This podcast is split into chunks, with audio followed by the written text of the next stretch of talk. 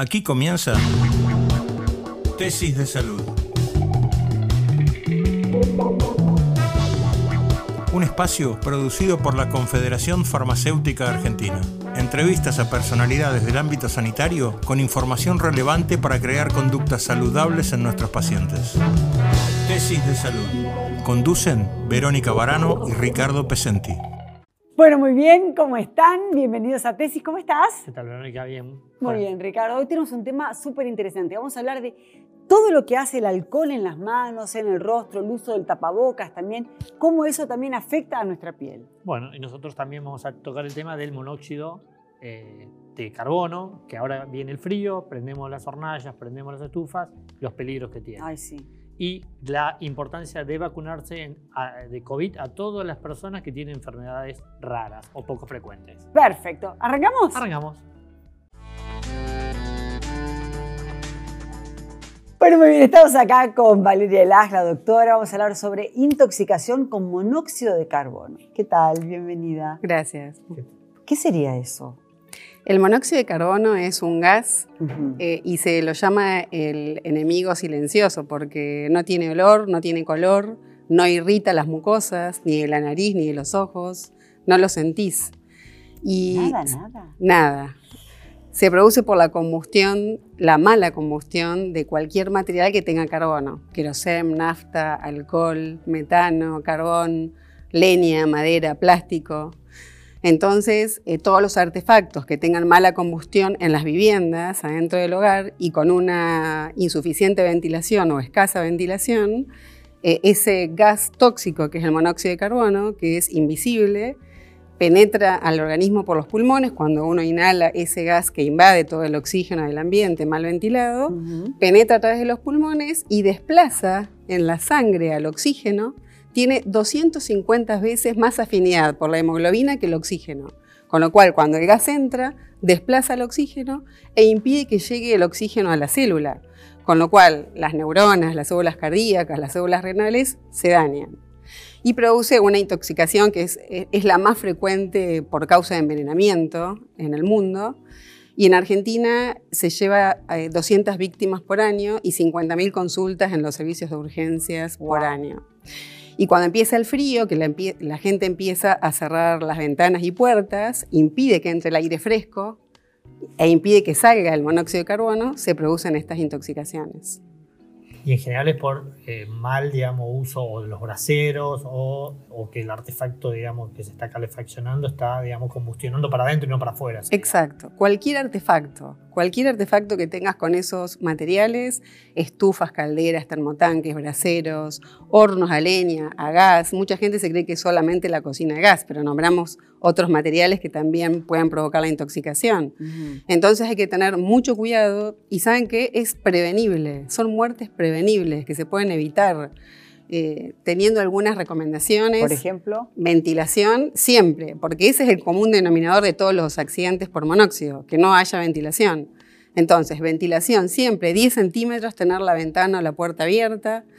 Eh, otro tema es hacer, vigilar todos los artefactos que tengamos en casa una vez por año. ¿y qué pasa con las cocinas económicas, las salamandras que hay en lugares que son como más, eh, tal vez, económicamente no viables, que tienen tal vez no la conexión excelente del tiraje? Tal cual. ¿Qué, qué se hace con eso? ¿Se deja una ventanita abierta? En ese caso, nunca dormir con esos eh, artefactos adentro de la casa, siempre eh, encenderlos cuando sale el humo y apagarlos afuera de la habitación. Eh, y los tiros balanceados son los que están indicados en lugares, espacios cerrados. Nunca dormir con algo de que tenga combustión eh, por, por la noche, porque ¿qué pasa en la noche? Dijimos que es un gas que no tiene olor, que no tiene color, que no irrita. La gente que está durmiendo se muere dormida y no se da cuenta. Entonces, es tan importante lo que estamos mencionando. Hay también detectores de monóxido de carbono que se, cobran por que se compran por internet, que son económicos y que también uno puede detectarlo. Pero uno tampoco se puede fiar ¿no? de que un aparato dependa, vos dependas de un aparato a ver si te avisa o no. Es una herramienta que ayuda, se pueden cambiar las pilas cada seis meses. Eh, realmente es, es una herramienta. ¿Ah, en- sí? sí, sí, claro. En Estados Unidos con, con- cuando apareció este aparato, disminuyó las muertes por este gas drásticamente. Ah, mira. Así que es muy útil. Pero además no olvidarnos de todo lo que, lo que Claro, dijimos porque antes, ¿no? Uno tiene que relajarse por tener esto, ¿no? Así es. Y, y el, el hecho de que hay mucha gente durmiendo en un lugar puede, puede producir o acelerar eso. Por ejemplo, está alguien cocinando en un lugar y se deja la hornalla prendida y, y es un departamento chiquito y puede llegar a suceder eso, por ejemplo. Ese punto es muy importante. La hornalla tiene que ser de color azul, el fuego, tanto de las hornallas como de cualquier estufa. Y sí, claro que puede suceder. En el caso de que estén despiertos, se empiezan a dar cuentas. ¿Por qué? Porque empiezan a sentir náuseas, mareos, dolor de cabeza, Somnolencia, irritabilidad. sí. Entonces, alguien que se dé cuenta, ¿qué hay que hacer? Abrir rápidamente las ventanas y, el- y- y las puertas, porque el tratamiento de esto es el oxígeno, el aire puro. Así O- que vuelve a competir el oxígeno con el monóxido dentro de la sangre. Exacto, ventilar, que salga el monóxido, que entre el aire limpio. Y si, si alguna persona se desmaya o está muy mal, obviamente hay que removerlo del lugar donde está el monóxido eh, y, o llamar al servicio de emergencias a pesar de que, de que se haya vuelto, vuelto a la conciencia, porque hay algunos tratamientos que se hacen después en algunas condiciones, eh, que son la cámara hiperbárica y el oxígeno al 100%. Eh, ese es el único tratamiento que existe, la prevención y el oxígeno, no, no hay otra cosa. ¿Y el monóxido tiende a ir para abajo o No, ir para arriba? A ir para arriba. Ir para arriba. Tiende a ir para arriba. O sea que las mascotas serían las últimas en descomponerse, digamos. O, Así o la- es. o los que están acostados en la- más al ras del piso. Sí, si es, su- sucede en un- a la noche o cuando nadie se da cuenta, sí. Eh, y es muy importante nombrar a las mascotas porque también están afectadas por este gas. Claro, por supuesto. Sí, sí, cuando afecta a veces afectan las tragedias, familias enteras que pueden llegar a... Sí, estoy pensando en la gente que tiene los calefones, ¿no? Adentro, antiguos, o, o las calderas en los lugares cerrados. Muy importante. Instalar los calefones, los termotanques en lugares con ventilación, nunca en el baño, en la cocina. Y si está, porque no hay otra, abrir, ventilar. Claro, siempre tener en siempre. cuenta estos 10 centímetros que hay que dejar la ventana y la puerta abierta. Sí, en general se tiende hasta, gente- hasta tapar esas ventilaciones muchas veces de, de lo que está permitido. A veces es por, por falta de drenaje de ese Sí, monóxido. Claro, claro. Eh, eh, eh, uno dice, bueno, tengo un, un tiro balanceado, estoy, estoy segura. No, hay que ver que esa conexión, que ese escape esté libre, que esté bien, eh, que Y no la haya... llama azul, ¿no? La llama azul es clave. Clave, clave. Muchas gracias, Doc. A Como ustedes. siempre, un placer. ¿eh? ¿Vamos al escritorio? Vamos. Bueno, estamos acá con Vanina Hedisman, tricóloga, y vamos a hablar sobre lo que pasa con el alcohol en gel en la piel, eh, también es dermatóloga, eh, con los barbijos, todo lo que nos pasa en el rostro, tener tantas horas el, el tapabocas, ¿no? Pegado al, al rostro, digamos. Sí, la verdad es que la piel como está gritando directamente lo que nos está pasando por dentro y encima todo lo que la estamos agrediendo. Porque el estar abusando, pensemos cuántas veces por día nos lavamos las manos, capaz que ahora aflojamos un poquito. Está bien lavarse las manos.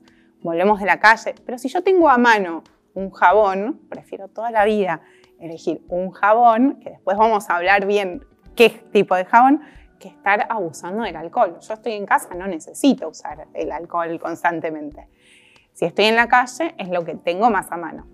La barrera cutánea, que es la piel, está expuesta y es la que nos protege.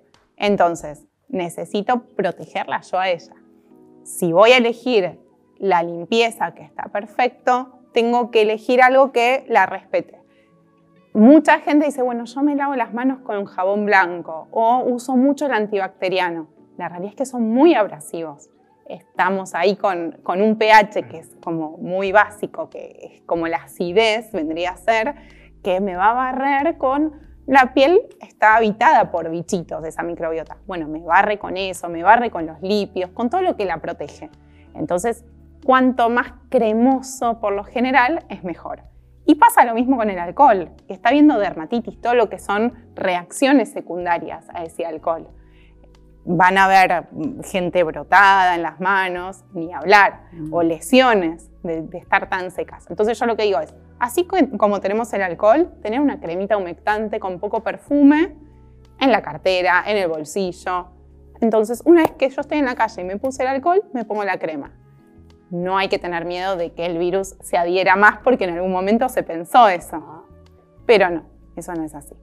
Y en cuanto a lo que es la cara, que tenemos tuvimos que empezar a aprender a convivir con los tapabocas, lo que hay que hacer es, primero, tratar de que estén lo más limpios posible. Y que si son, lo utilizamos, tratar de lavarlo al día siguiente y que la tela que contacta con nuestra cara, que sea de algodón en general. Porque es lo que también más respeta a la piel. Las pieles más oleosas, más grasas, por lo general tienen una tendencia más al acné y a brotarse. Y pasó también en adultos, no solo en adolescentes que lo estuvimos viendo. ¿No es cierto? Entonces, tratemos de elegir eso, de elegir telas claras de, alcohol, de algodón, que en general puede ser. Yo me compré, por ejemplo, uno de brillos divino, pero cuando me rozaba mucho la piel.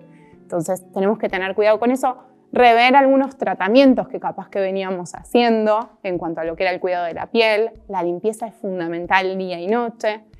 Tratar de no abusar de todo lo que es más oleoso. El maquillaje, por ejemplo, que estamos muy acostumbrados, que después nos ponemos el tapabocas y estamos teniendo como una zona como más húmeda. Y es claro, porque ahí tenés humedad, temperatura y roce. Y roce. Entonces tenés mm. para un combo perfecto hasta para crecimiento microbiano, hongos, también se debe estar viendo patologías de ese tipo. Muchísimo, muchísimo, exacerbaciones de cuadros. Así que cuanto menos alcohol tengamos en las manos en casa, ni hablar que si alguien va a ir a lavar los platos o va a estar en contacto con detergente, los guantes, y hay algunos que son como para pieles más sensibles.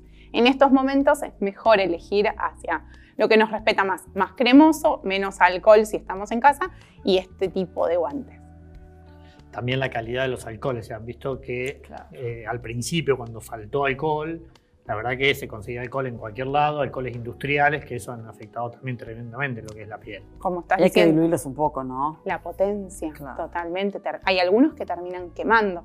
Entonces hay que tener cuidado con eso. Más con los chiquitos, ¿no? Especialmente.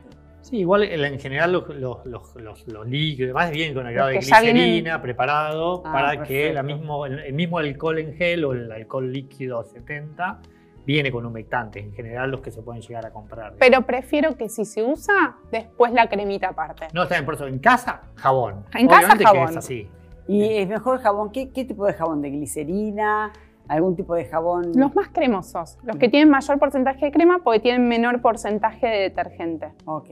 Y va a limpiar igual. ¿Y el detergente de lavar la ropa no? Súper abrasivo. Eso que algunas hacen que entran a casa y en vez de ir, llegar al baño y lavarse las manos con el jabón cremoso que pueden llegar a tener, se lavan con el detergente. De la cocina es tremendo. Porque aparte... A mí me pasó con las uñas, se empezaron a estropear las uñas las uñas se debilitan muchísimo. sí, es como que hasta si te pones esmalte es como que se, se baja el esmalte mucho más. Muchísimo.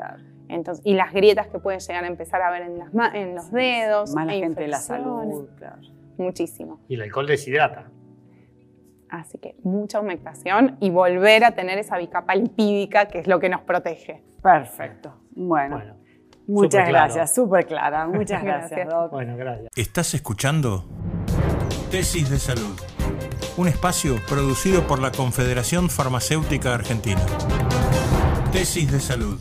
Para ver los programas, búscanos los fines de semana en A24 o seguinos en el canal de YouTube de COFA y en nuestra cuenta de Instagram. Tesis de Salud. Estamos con el doctor Juan Politeí, es neurólogo. Buenas tardes. Buenas tardes. Y bueno, vamos a hablar de inmunizaciones en pacientes que sufren enfermedades poco frecuentes. Así es, así es. Ah, les agradezco la invitación. Bueno, quienes trabajamos en enfermedades genéticas, metabólicas, e incluimos un grupo grande de enfermedades poco frecuentes, hoy tenemos la duda por parte de nuestros pacientes de vacunación y obviamente estamos hablando de COVID Así que en el correr de los últimos meses empezamos campañas a través de las asociaciones diferentes que nuclean los pacientes con estas enfermedades a comentarles la necesidad de vacunación. A ver, ¿de qué enfermedades estamos hablando? Bueno, la realidad es que enfermedades poco frecuentes, estamos hablando de un grupo de más de 7.000 enfermedades. Wow. Debido a que el concepto o la definición de enfermedad poco frecuente es una enfermedad que aparece en menos de 2.500 nacidos. ¿Sí? Entonces, ¿Cada cuántos millones de habitantes? No, vos tenés que calcular, si cada 2.500 personas que nacieron, menos de una en ah, realidad tiene esa enfermedad, ahí la considerás ah, poco frecuente. También se llaman enfermedades raras, enfermedades huérfanas, dependiendo de la literatura. Ah, lo importante es que, bueno, muchas de esas enfermedades hoy son las que nos permiten en realidad aprender mucho desde las terapias nuevas, las terapias génicas, las terapias de reemplazo enzimático. Bueno, y muchas de estas enfermedades hoy empiezan a tener un buen pronóstico, la posibilidad de al ser tratadas los pacientes tener mejor calidad de vida, mayor sobrevida, una expectativa de vida mejor. Bueno, y en este contexto de expectativa de vida tenemos que hablarles de la necesidad de vacunación. Muchos tienen miedo por lo que se escucha, porque además estos pacientes no fueron incluidos en los estudios o ensayos clínicos que llevaron a aprobación de estas vacunas. Entonces, soy yo como paciente un paciente que tengo que ser vacunado, corro riesgos aparte de los que ya conocemos. Bueno, trabajamos mucho en eso. ¿Y estos pacientes son antisuprimidos, diríamos? Bueno, Dentro de las enfermedades raras hay enfermedades que son autoinmunes por los cuales necesitan inmunosupresión o inmunomodulación. ¿Qué sería eso? Bien, en realidad dentro de estas enfermedades es cuando, cuando uno habla de enfermedades autoinmunes está hablando que su sistema inmune, sus defensas, sus anticuerpos no reconocen una estructura propia y la reconocen como ajena, como si fuera un virus, una bacteria y lo atacan. Eso es una enfermedad es algo que Yo genero y mi cuerpo se pelean hermanos, digamos tu inmunidad te está atacando. en vez de atacar algo ajeno, te está atacando. Será en las articulaciones la artritis reumatoidea, por ejemplo, una de las más comunes. Así tenemos infinidades. ¿Y se puede gatillar alguna de estas enfermedades raras en este, en esta, este ámbito de COVID? ¿El, ¿El, estrés o algo te puede gatillar algo que decías, yo no lo tenía esto antes. Bueno, es una de las posibilidades porque sabemos que ante un estrés inmunológico uno podría, una enfermedad que está en un estado letárgico, activarse. Todavía no lo sabemos, empiezan a aparecer algunos reportes en la literatura. Está bien, entonces este tipo de pacientes, la recomendación es que se vacunen. Estos pacientes deben vacunarse deben ser considerados dentro de los pacientes de riesgo. ¿Por qué? Porque muchas de estas enfermedades, por ejemplo, tienen compromiso respiratorio. Entonces, si yo tengo COVID, neumonía bilateral por COVID y encima una enfermedad de base que me afecta el pulmón, es un combo realmente muy peligroso. Se tienen que vacunar, se tienen que vacunar rápido y se tienen que vacunar con cualquiera de las vacunas que están disponibles. No hay ninguna vacuna que haya demostrado tener consecuencias. La realidad es que todas demostraron al revés, inmunizar a los pacientes. Así que trabajamos mucho para concientizar a nuestros pacientes de que accedan, que se anoten y cuando se inscriban como pacientes de riesgo. ¿Y la, familia el entorno también tendría que vacunarse o solamente ellos? La realidad es que hoy en día, siguiendo las normativas, son ellos los primeros en vacunarse. Después vamos a seguir lo que dijimos. Si la familia y mayores de... Hoy ya empezamos con este rango de más de 60 años y empezamos con los grupos de riesgo en general con distintas edades. Ah, ojalá podamos, si conviven con gente de 30, de 40 años, empezar a vacunarlos a los otros, como está pasando en algunos pases. Claro, eso va a depender obviamente de la cantidad de vacunas y de, la disponibilidad de, vacunas de, cada país, exactamente, exactamente. Y, eh, digamos, ¿y cómo se da hoy el, tema de los tratamientos de este tipo de pacientes, que en general son todos tratamientos de alto costo en mayoría de los casos? Absolutamente, absolutamente. Este tipo de tratamientos hoy, ¿cómo estamos en este momento, digamos, pandémico y de, cuestión de obras sociales, de cobertura. Hay varios aspectos como enfocar este tema. Por un lado tenemos el problema de que algunos pacientes la terapia se llama terapia de reemplazo enzimático. En los pacientes que genéticamente no fabrican una enzima, que es una proteína que interviene en el metabolismo, vos podés en algunas enfermedades hacer un tratamiento endovenoso cada 14 días hasta en el domicilio del paciente. Y le da una vida normal, tal vez. Dependiendo del momento que vos hagas el diagnóstico. Si lo encontrás temprano, donde no hay daño irreversible, bueno, tenés una expectativa muy buena. Bueno, cuando no había terapia domiciliaria, todos los pacientes se infundieron en un hospital. Vino el COVID, cerraron los hospitales y los hospitales que no cerraron, ¿qué hicieron los pacientes? No querían ir por miedo a contagiarse. Bueno, hoy tenemos la chance de terapia domiciliaria. Eso nos permite continuar el tratamiento en forma normal. Por otro lado, hay otras terapias que sí son en hospital. Ustedes saben que hay hoy terapias de reemplazo enzimático que se infunden a través de pequeñas cánulas, cañitos que van directo al cerebro de los bebés. ¿Por qué? Porque esas terapias de reemplazo por la vena no acceden al cerebro. Y si la enfermedad es primariamente cerebral, Hay que ir ahí directo. tengo que ir directamente a cerebro. Bueno, esas cosas lamentablemente las tenemos que hacer en un ambiente cerrado, cuidado, por posibles infecciones. Y por último, hoy también dentro de este grupo de enfermedades raras también tenemos, recuerden, la terapia génica. Y la terapia génica, que es un mundo aparte, también requiere que los tratamientos sean en medios cuidados. Me gustaría, invitarlo para que hable de terapia génica, qué es y demás. Así que lo vamos Cuando a invitar, quiera. doctor, otro día. Muchas gracias. No, por favor, un ¿eh? placer. Un gusto. Bueno, gracias Verónica. Estamos con la secretaria de Políticas Integrales sobre Drogas de la Nación, eh, la licenciada Gabriela Torres, titular del CEDRONAR. Eh, ¿Qué tal, Gabriela? ¿Cómo estás? Hola, ¿qué tal? ¿Cómo les va? Bueno, muchas gracias por, por- por estar en Tesis de Salud. Queríamos consultarte por la, la encuesta o los relevamientos que estaban haciendo ustedes con- sobre el aumento que han tenido eh, en, el, en el caso de consultas por- por consumos excesivos en drogas, alcohol y demás. Eh, bueno, em, para caracterizar el momento de- de- de- del aumento de consultas, digamos que nosotros, este, además de- del consumo en general, caracterizamos este tiempo de pandemia este, como un tiempo que, que ha aumentado el consumo de sustancias en general. Me gustaría decir dos cosas este, que nos parece importante antes, que es que Cedronar, que hace un tiempo ya que cambió el nombre como Secretaría de Políticas Integrales sobre Drogas y dejó de encargarse de todo lo que tenía que ver con narcotráfico, precursores químicos y tal, que todo eso pasó al Ministerio de, Seguridad. Dicho esto, es porque entendemos, y lo que nosotros estamos haciendo es poniendo más como coherentemente las acciones con el enfoque, es porque se entiende que el consumo problemático es un problema de personas que se relacionan problemáticamente con una sustancia. No es un problema de sustancias, es un problema de personas.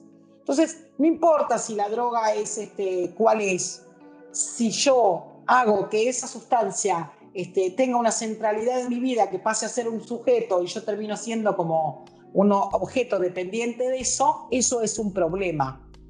¿no? Entonces, todas nuestras políticas están centradas en acompañar personas. Así que Cedronar se encarga de investigación, prevención, atención y acompañamiento a personas que consumen.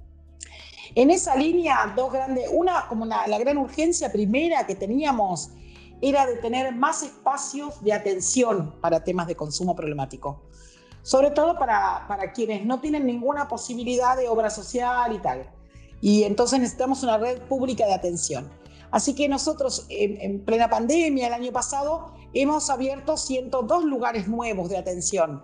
Eh, hemos abierto eh, más casas comunitarias eh, que son espacios alojadores, que hacen tratamiento, pero que acompañan la vida toda en barrios más este, populares, que están conveniados con organizaciones territoriales, eclesiales, que trabajan en el territorio.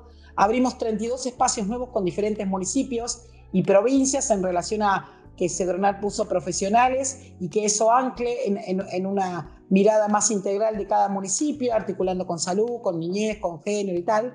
Este, y abrimos 21 casas nuevas convivenciales también. Todo eso hubo que aprender un montón en la pandemia en relación a la atención, tuvimos que poner este aislamiento con tratamiento de adicciones, abrimos espacios específicos para eso, se tuvieron que readecuar los centros de internación y tal.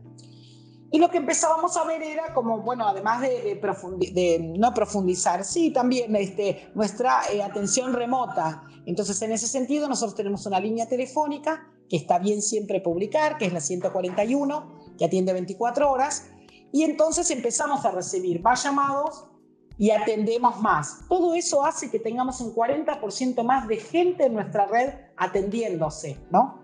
Entonces, un poco es por más llamados y otro también es el crecimiento por más espacios. Claro, por haber detenido ese, esa gestión, diríamos, puesta más cercana a la gente, diríamos, como que la gente consume más eso. Claro, está claro que también tenemos como más atención. Entonces, ahí hay un número que todavía no podemos decir exacto, pero está claro que aumenta. Pero también hicimos un estudio con nuestra mesa federal, cada provincia tiene un representante de salud mental y adicciones, y armamos un estudio cualitativo en medio de la, de la ASPO con siete universidades, una por región, que armamos grupos este, focales, y hay una, un, lo que sale siempre es como un aumento del consumo. En relación a eh, el mundo adulto, un montón más consumió el mundo adulto. Y está bien aclarar esto porque también es verdad que todos siempre relacionamos el consumo rápidamente con jóvenes y pareciera que no nos dedicamos tanto a pensar qué pasa con el mundo adulto, que en definitiva es el que le da el modelo a seguir de vida a, nuestros jóvenes, ¿no es cierto? Nosotros estamos trabajando mucho sobre encuestas, datos, eh, con el sistema educativo sobre interpelar las prácticas de consumo con los jóvenes. Hay algo para trabajar sobre la motivación de consumo, porque si yo creo que abrir una botella de vino a las 4 de la tarde me salva la tarde, este, la verdad que eso va a tener consecuencias, la angustia al otro día es la misma, la, condición de vida igual, ¿no? Hay algo para interpelar un montón y tener algunas alertas eh, para qué se consume, ¿no? Hay algunas alertas para registrar lo que se consume, preguntarnos qué nos pasa, no quedarnos solo con la angustia, este, aunque sea una época de aislamiento, a mí me, me gusta este, decir siempre hay que buscar un montón de estrategias para no quedarse con lo que nos pasa. Sí, está clarísimo, Gabriela. Eh, no tenemos más tiempo, me encantaría seguir el tema, creo que lo vamos a seguir, así que te agradezco mucho y bueno, seguimos en tesis de salud. Gracias. Qué interesante el tema del alcohol en gel, cómo cuidarse, qué jabón usar, no usar tanto detergente. Ojo con eso, ¿eh? Sí, y cuidarse toda esta zona porque obviamente que la piel es re importante y hoy todo el mundo estamos usando tapabocas. Así que, exactamente. interesante el programa. Muy interesante. Así que bueno, nos encontramos la próxima. La próxima nos vemos. Gracias. Gracias. Esto fue Tesis de Salud. Un espacio producido por la Confederación Farmacéutica Argentina. Entrevistas a personalidades del ámbito sanitario con información relevante para crear conductas saludables en nuestros pacientes. Tesis de salud. Conducen Verónica Barano y Ricardo Pesenti.